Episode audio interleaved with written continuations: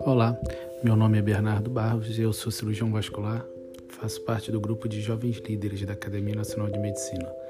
Vou entrevistar agora o professor Daniel Tabac. Meu nome é Daniel Tabac, eu sou hematologista e oncologista e membro da Academia Nacional de Medicina. O tratamento oncológico em tempos de pandemia representa um desafio em várias dimensões. Os portadores de câncer são imunodeprimidos e frequentemente são submetidos a diversos a, tratamentos que comprometem ainda mais as suas defesas, são submetidos a testes diagnósticos que muitas vezes requerem a sua hospitalização. Os testes de controle são realizados de uma forma que utilizam os recursos muitas vezes limitados, seja nos hospitais ou nas clínicas, e são submetidos a cirurgias que muitas vezes, sendo de grande porte, requerem a hospitalização em unidades de terapia intensiva, nesse momento comprometido, comprometidas com o tratamento uh, para o, o, o, agente viral.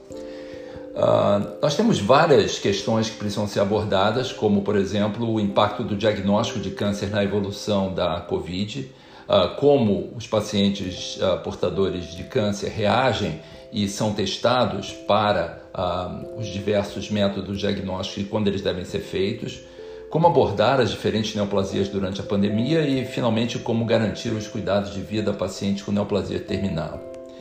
E, de fato, o tratamento de câncer durante a pandemia é um grande desafio pelo próprio mecanismo fisiopatológico do vírus. Uh, diversos conhecimentos já foram adquiridos ao longo de tão pouco tempo, entretanto, é, existem vários caminhos que precisam ser percorridos. Hoje nós sabemos que o vírus é incorporado através de uma adaptação em receptores presentes na parede vascular, os chamados receptores da enzima conversora da angiotensina. Eles proliferam fundamentalmente dentro das células pulmonares, pneumócito 2, e desencadeiam uma reação inflamatória que muitas vezes é responsável pela morte desse indivíduo. Uh, existem algumas alterações laboratoriais, como por exemplo a linfopenia, que é uh, bastante frequente em pacientes com câncer devido ao tratamento quimioterápico, que uh, representa, como nós veremos, um dos fatores prognósticos mais importantes. E uh, reconhecemos que o tratamento antiviral ele deve ser realizado numa fase inicial da doença, onde a proliferação do vírus é mais intensa, uma vez que nas fases mais tardias uh, o processo inflamatório agressivo é o que determina a morte daquele, daquele paciente. Os primeiros relatos sobre o acompanhamento do câncer na Covid-19 veio da China logo em março. E uh, chama atenção o fato de que a incidência de câncer na China, ela representa, já segundo alguns dados da própria literatura chinesa, 0,29% da população em geral é, apresenta incidência de câncer. Entretanto, a prevalência de câncer em pacientes com Covid-19 é em torno de 1%.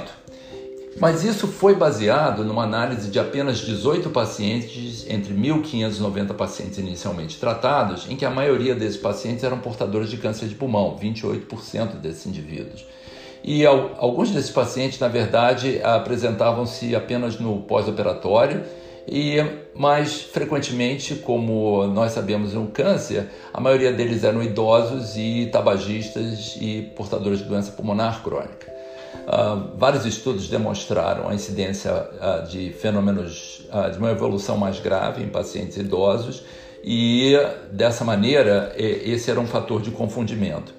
Estudos subsequentes, ainda com um número pequeno de pacientes na China, é, mostrou que, é, de fato, o diagnóstico uh, etiológico de câncer de pulmão era o mais frequente. A maioria dos pacientes se apresentava em estágios mais avançados. Uma das questões que foi levantada foi exatamente a relação entre o uso de quimioterapia e até imunoterapia, uh, do ponto de vista da dimensão da doença. E uh, nesses estudos iniciais, uh, os, os, chineses sugeriram que uh, a utilização de quimioterapia nos 14 dias que antecedem, que antecediam a contaminação, representavam um fator prognóstico importante, eh, comprometendo a sobrevida. E esse definitivamente foi, nesse estudo pequeno de pacientes chineses, um dos fatores mais importantes. Mas os dados são realmente controvertidos, por exemplo, quando a incidência começou a ser observada em, uh, nos Estados Unidos, uma análise de 334 pacientes em um hospital em Nova York uh, mostrou dados curiosos. Por exemplo, que a taxa de intubação foi mais frequente nos pacientes eh, idosos, eh, entretanto, a taxa de morte foi mais frequente em pacientes com menos de 50 anos, o que é realmente de algum aspecto, um contrassenso. E certamente uh, outros fatores de confundimento estavam presentes. De fato, quando esses fatores começaram a ser analisados, outros fatores mostraram uma interação importante e, sem dúvida nenhuma, particularmente importantes uh, no paciente com câncer. Uh, os chineses demonstraram que a idade, uh, o peso, o sobrepeso, a presença de células linfócitos T, principalmente da classificação CD4, ou células helpers, e os níveis séricos de interleucina 6 interagem de uma forma muito importante na definição do prognóstico. E de fato, um dos fatores mais importantes foi a presença dessas células uh, linfocitárias, chamadas CD4, e a sua interação com esse mediador inflamatório interleucina 6, determinantes então da evolução mais desfavorável desses pacientes. O aspecto do sobrepeso não pode ser negligenciado e no sentido de que nós sabemos e reconhecemos a dificuldade que existe não só do ponto de vista mecânico, comprometendo a função respiratória e, e diante de muitos pacientes que precisam adotar posturas uh, uh, bastante difíceis de manuseio desses pacientes nos ventiladores e também pelo aspecto metabólico, já que o sobrepeso e o excesso de gordura acaba contribuindo para o processo inflamatório em muitos desses pacientes. O, os chineses ainda demonstraram essa importância da doença pulmonar crônica e o, e o tabagismo representam fatores importantes. Ainda na presença e na análise desses pacientes com câncer, desponta a incidência de câncer de pulmão e outras neoplasias metastáticas ah, como sendo ah, fatores importantes. É, progressivamente, dados começaram a surgir e uma das análises mais importantes foi aquela analisada pelo Memorial Sloan Kettering, em que analisou as características de mais de 400 pacientes uh, portadores de neoplasia eh, em diversas idades. É, nessa análise, a grande número dos pacientes a, apresentava idade superior, mais de um quarto dos pacientes superior a 70 anos. É, a frequência de pacientes obesos também era muito significativa e uh, pela primeira vez surge uma análise das neoplasias hematológicas em, em que um quarto dos pacientes eram portadores de linfoma e leucemias e a presença de doença metastática representava a maioria desses pacientes, com quase 60%. É, pela primeira vez surge uma interpretação sobre essa estratégia terapêutica que é muito frequente hoje, o uso de inibidores de checkpoint, e realmente essas, uh, essas drogas uh, têm uma particularidade específica que eu vou abordar uh, numa análise a seguir. Então, o que ficou claro como fatores predisponentes a má evolução foram exatamente as doenças hematológicas e, mais uma vez, a presença de linfopenia crônica e o uso de corticosteroides. Nesta análise, o uso de inibidores de checkpoint se mostrou como um fator significativo com, de risco, contribuindo com uma mortalidade quase três vezes maior do que na população uh, em geral de pacientes portadores de câncer. E uh, reconhecendo que a maioria desses uh, medicamentos, desses agentes terapêuticos são usados em pacientes com câncer, essa análise se sobrepõe, já que nós já havíamos identificado o, uh, o carcinoma de pulmão como sendo um dos fatores de mau prognóstico muito bem caracterizado em pacientes portadores de câncer. Uh, esse equilíbrio do uso desses inibidores de checkpoint é delicado realmente, porque, como nós sabemos, eles são responsáveis, eles podem ser utilizados no sentido de potencializar a resposta é, inflamatória contra a célula tumoral. E se nós analisarmos a biologia é, das reações uh, usuais do organismo contra as infecções virais, De fato, numa fase inicial, o bloqueio desses inibidores de checkpoint potencializa a reação das células CD8 contra o agente viral. No entanto, ao longo do tempo, é o que se verifica é uma a, essa desregulação acaba promovendo como na Covid, uma reação inflamatória muito intensa, resultando então na destruição é, tissular. E dessa, nessas circunstâncias, a Covid-19 frequentemente é reconhecida como uma doença em que existe uma tempestade de citocinas, em que ah, dessas citocinas a mais importante é a interleucina 6, responsável pela destruição em grande parte do revestimento uh, pulmonar, pela presença dessas células que interagem, uh, dessas células imunológicas uh, e determinam um processo vascular importante de trombose associada à proliferação viral. realmente se impõe essa análise dos inibidores de checkpoint e, curiosamente, em estudos subsequentes do próprio Memorial em pacientes com câncer de pulmão, ficou caracterizado que o uso desses inibidores de checkpoint, independente do seu momento da utilização, uh, é, não resultavam numa mortalidade maior, nem numa morbidade, seja da utilização dos recursos de terapia intensiva, é, nem do uso de ventiladores e quando avaliados pelos seus níveis de interleucina 6 não houve nenhuma uh, variação significativa. De forma que uh, esse, a interpretação uh, sobre o uso dos inibidores de checkpoint, a esse ponto, não existe uma recomendação formal para a sua interrupção e, de fato, como nós veremos, eles devem ser ah, mantidos conforme as orientações de várias sociedades em todo o mundo. É, se nós avaliarmos alguns aspectos do consenso geral, felizmente eles foram estabelecidos por algumas sociedades, mais de sete universidades na Europa se reuniram numa publicação muito importante que aconteceu na Nature Medicine em maio, em que é, os aspectos gerais do cuidado de pacientes portadores de neoplasias foi estabelecido.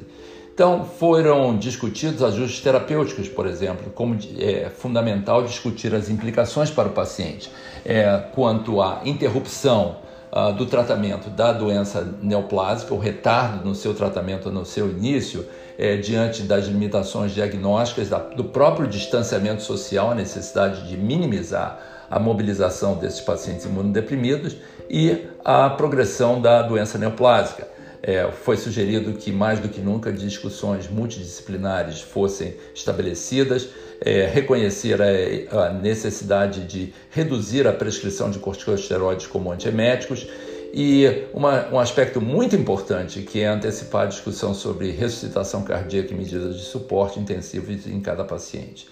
Outro aspecto muito importante é como se faz o screening de pacientes com sintomas de Covid e febre.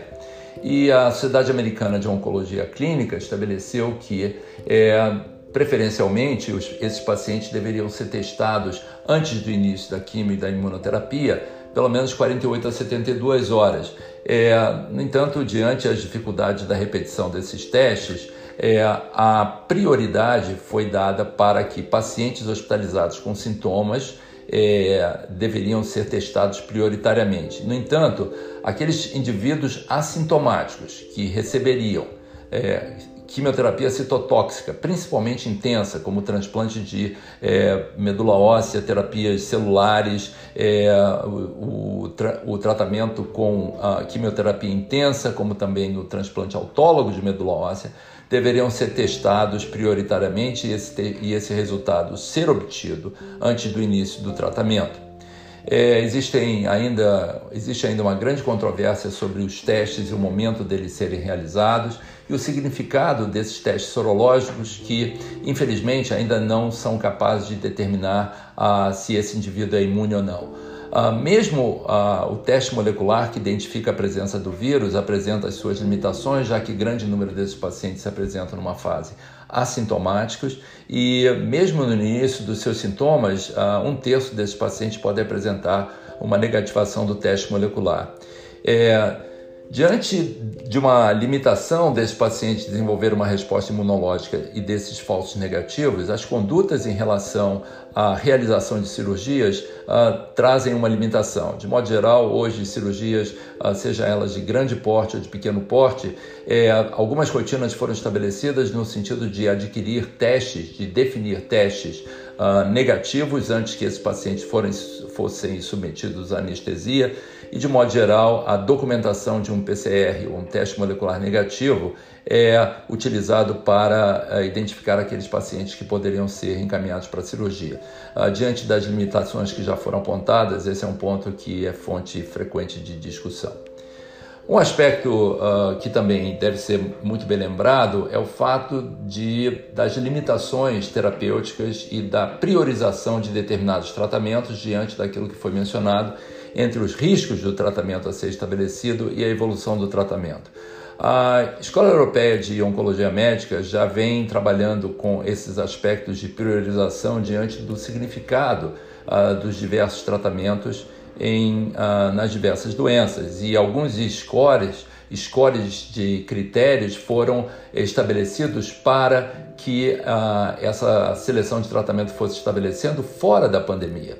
Uh, esses critérios, então, passaram a ser incorporados por essas universidades na, na, na Europa e foram, de fato, uh, melhor explicitados. O, o próprio uh, sistema britânico de, de definição terapêutica utilizou alguns desses critérios para definir alguns aspectos de consenso. Por exemplo, como reduzir ou retardar o número de avaliações radiológicas, como já foi mencionado priorizar tratamentos orais e subcutâneos e não infusões de longa duração que resultassem na permanência desses pacientes nas clínicas e hospitais, exames laboratoriais fora dos hospitais, evitar as medicações de suporte, por exemplo, como os bisfosfonatos, dar preferência a regimes radioterápicos e hipofracionamento e considerar outras modalidades terapêuticas com benefícios semelhantes às cirurgias é, e com isso foram estabelecidos níveis de prioridade para os tratamentos adjuvantes e tratamentos com intenção curativa e paliativa. Ah, os níveis de tratamento foram estabelecidos em seis prioridades e dessa maneira ah, fornecem um subsídio para que esses tratamentos pudessem ser selecionados. Então, por exemplo, alguns tratamentos são dados prioridade elevada, como por exemplo o tratamento neoadjuvante em pacientes com carcinoma de mama triplo negativo. Alguns tratamentos são dados com média prioridade, por exemplo, nos, ah, nas mulheres pós-menopausa, com é, tumores de, de ah, grau intermediário ou baixo, ou tumores lobulares, é, ou mesmo aqueles pacientes que podem ser submetidos à terapia endócrina, ah, pacientes que habitualmente não seriam submetidos a tratamento neoadjuvante, a consideração de tratamento neoadjuvante com terapia endócrina foi é, considerada e é, priorizando a definição dos, das é, assinaturas genômicas uh, naqueles pacientes de baixo risco, no sentido de selecionar exclusivamente a terapia endócrina. Outro aspecto muito importante seria aumentar é, os tratamentos de manutenção, por exemplo, o tratamento uh, com trastuzumab adjuvante em pacientes que expressam a superexpressão de HER2 em câncer de mama. Baixa prioridade foi dada para os estudos de reestadiamento, inclusive também naqueles pacientes com doença metastática, o uso de bisfosfonatos. É, nesses pacientes com doença metastática, as, ah, considerando o benefício trazido por determinados tratamentos, isso deve ser reconhecido como uma prioridade ah, elevada e dando ah, uma prioridade menor para aqueles tratamentos de segunda ou terceira linha, principalmente com tratamentos mielotóxicos. no tratamento do câncer de pulmão, as recomendações da Escola Europeia é, são bastante é, significativos diante mudam uma estratégia básica. Por exemplo, em pacientes com estágio 1 e 2, ah, o tratamento prioritário é considerado de quimio e radioterapia, não a cirurgia como habitualmente é, é, é recomendado. E mesmo em pacientes com estágio 2, a quimioterapia neoadjuvante é considerada no sentido de retardar a cirurgia por um período de três meses. Outros aspectos importantes seria é, o reconhecimento e o uso é, mais frequente de fatores de crescimento uh, de granulócitos, no sentido de minimizar o risco de neutropenia, em muitas situações em que habitualmente eles não seriam é, utilizados. É, em pacientes com câncer de pulmão metastático, é, é, não foi contraindicado o uso dos inibidores de checkpoint. Uh, e eles reconhecem que hoje os dados não são suficientes, mas, entretanto, eles sugerem, no sentido de reduzir o número de visitas clínicas, o uso, como agora recomendado, de um intervalo de seis semanas, é, quatro a seis semanas, é, ao, é, e não duas a três semanas, quando habitualmente uh, eles eram utilizados. É, no caso de aqueles pacientes que já vinham uso como tratamento de manutenção, a recomendação é que é, eles, na verdade, não fossem mantidos por um tempo indeterminado, mas que fosse considerada a sua interrupção após dois anos.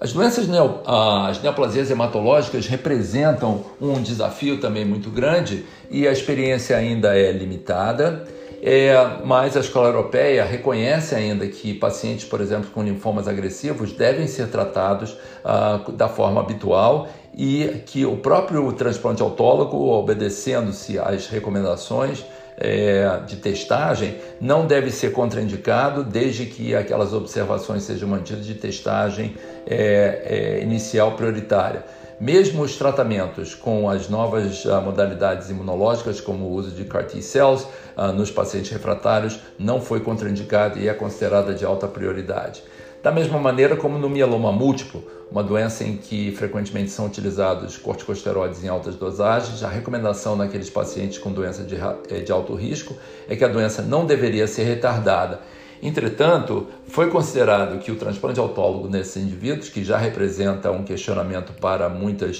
uh, autoridades, é, deveria ser retardado por um período uh, uh, não de quatro ciclos, mas um período de oito ciclos até que ele fosse considerado. Uh, o transplante de células hematopoéticas também a experiência é limitada. O grupo europeu descreveu apenas 15 pacientes conhecidos e a mortalidade ocorreu apenas em um paciente, de forma que esses critérios precisam ser definidos. Mas o transplante de medula óssea com doador é, uh, o, o, transplante alogênico traz outros desafios, considerando que é, os problemas precisam ser avaliados não só no paciente como no doador. E aqui no Brasil, o Ministério da Saúde estabeleceu critérios é, para que esses pudessem ser avaliados. É, um dos questionamentos, na verdade, em relação ao doador é se as células devem ser criopreservadas, considerando que o doador pode ser infectado, ah, o sistema de coleta pode ficar comprometido, ou mesmo o transplante das células pode ficar limitado diante né, nessa época da pandemia. Uh, definitivamente um aspecto que não pode ser negligenciado é o fenômeno de burnout nas equipes e diante das situações limítrofes que eles estão vivendo. E o cuidado dos pacientes terminais também sofreu um comprometimento enorme diante da necessidade dessa interação virtual, comprometendo os aspectos mais uh, dramáticos uh, e a necessidade uh, nesse eh, período em que a presença dos familiares é tão importante, até a própria discussão da interrupção do tratamento é, é crítica, seja ele por conta da evolução ah, da, do comprometimento viral, seja pela própria doença neoplásica. A escola europeia também se antecipou nisso estabeleceu alguns critérios não só do ponto de vista da necessidade da intensificação dos cuidados paliativos, mas também da forma de comunicação uh, para essas famílias uh, numa época de uh, aspectos de restrição de recursos. Dessa maneira, é, o manuseio de pacientes com câncer durante a pandemia representa um desafio adicional, como mencionado, mas é fundamental que os aspectos básicos do cuidado do paciente, em particular do paciente oncológico, expressos ah, na compaixão, eh, no sentido de se manter eh, próximo desses indivíduos tanto quanto possível ah, diante das limitações, bem como com os seus familiares, não pode ser negligenciados. De forma que é, é muito importante é, finalizar ressaltando que ah, o desafio no paciente com câncer se reflete tanto do ponto de vista terapêutico quanto do ponto de vista diagnóstico. E nesse sentido é fundamental que é, essas diretrizes estabelecidas uh, possam ser utilizadas no sentido de nos ajudar na condução da melhor forma possível com a restrição dos recursos no manuseio desses pacientes. Muito obrigado.